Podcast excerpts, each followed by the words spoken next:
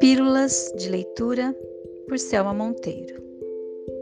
Leitura de trechos da obra O Pulsar do Cotidiano de uma Escola da Infância, de Ângeles e Isabel Abeleira, pela editora Forte. Capítulo 1 O singelo e o cotidiano, sístole e diástole da praxis docente. Se são feitas coisas reais, também são reais as suas consequências. Lores Malaguzzi. A razão de ser deste livro é tentar friar a insana corrida em que se converteu a educação infantil. Neste momento em que todos os órgãos internacionais constatam a positiva incidência da escolarização infantil no posterior futuro acadêmico, é quando há mais disparidade no que se faz nessas salas de aula. Umas parecem prolongações do ciclo de 0 a 3 e outras da licenciatura. Em umas estão sempre brincando e em outras realizando inúmeras fichas de atividades. Em umas não querem nem ouvir falar de leitura ou de escrita, e em outras parecem copistas, não somente de textos, mas também de arte. Em umas, a robótica parece um santo remédio, e em outras, a tela é um tipo de cinema clandestino. Em umas, imperam os brinquedos educativos, e em outras, o entretenimento tecnológico de última geração, etc, etc. Mas o que ocorre na educação infantil? Será que há alguns anos a infância se tornara um importante nicho de mercado, bombardeada de todos os lados com as últimas novidades? Será que desde a formação do professorado, inicial e permanente, são emitidas mensagens contraditórias com os princípios educacionais da etapa? Será que o mundo todo se apropriou, com interesses próprios, do discurso curricular e encontra uma justificativa didática desse absurdo? Será que há muita fraude educacional e pouca reflexão profissional interna? Na música, na culinária ou na arte, muitas vezes a fusão é positiva. O rock com o flamenco, a comida tailandesa com a peruana, o academicismo com a arte naif. Mas na educação não é bem assim. Não pode ser que, diante de um curso de formação, de pregações de gurus pedagógicos, um professor tente transferir a sua classe como se fosse uma receita de bolo, o que acabou de ver. Assim, acabamos tendo uma mistura que não resistiria a uma rigorosa revisão do ponto de vista pedagógico. Por mais interessante que seja um macramê, as técnicas circenses, a genômica ou outros, há assuntos prioritários a serem abordados com crianças de 3 a 6 anos e refletiremos, refletiremos aqui sobre isso.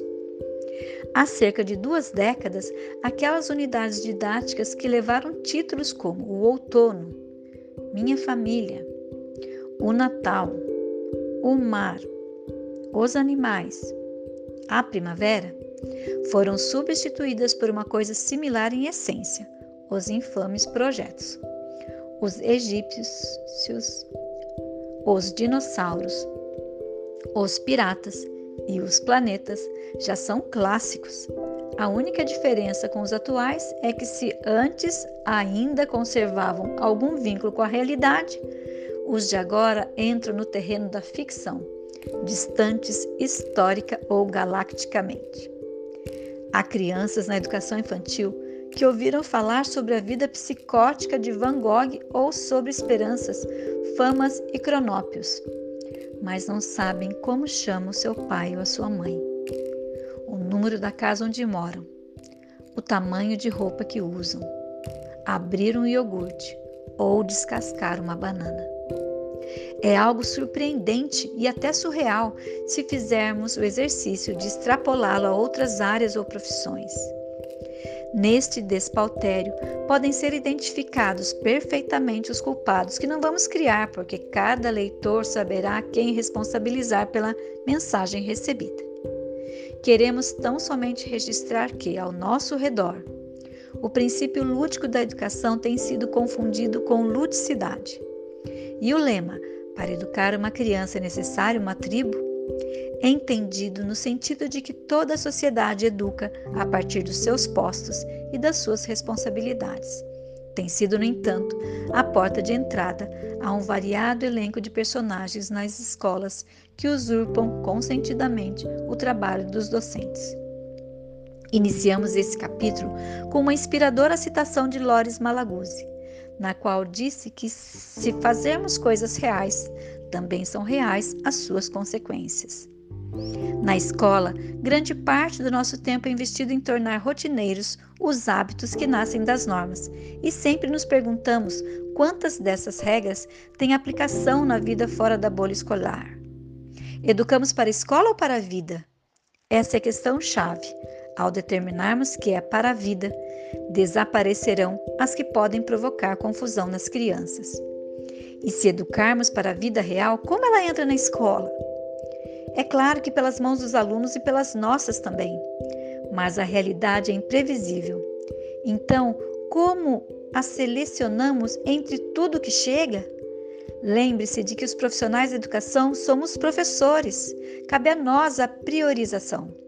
Sabemos como induzir sem impor, como propor sem forçar, como vincular com o currículo sem que pareça uma rígida sequência de atividades desenhada meticulosamente dar voz aos alunos, valorizando o que eles trazem como contribuição, sugerindo novas possibilidades ou novos roteiros.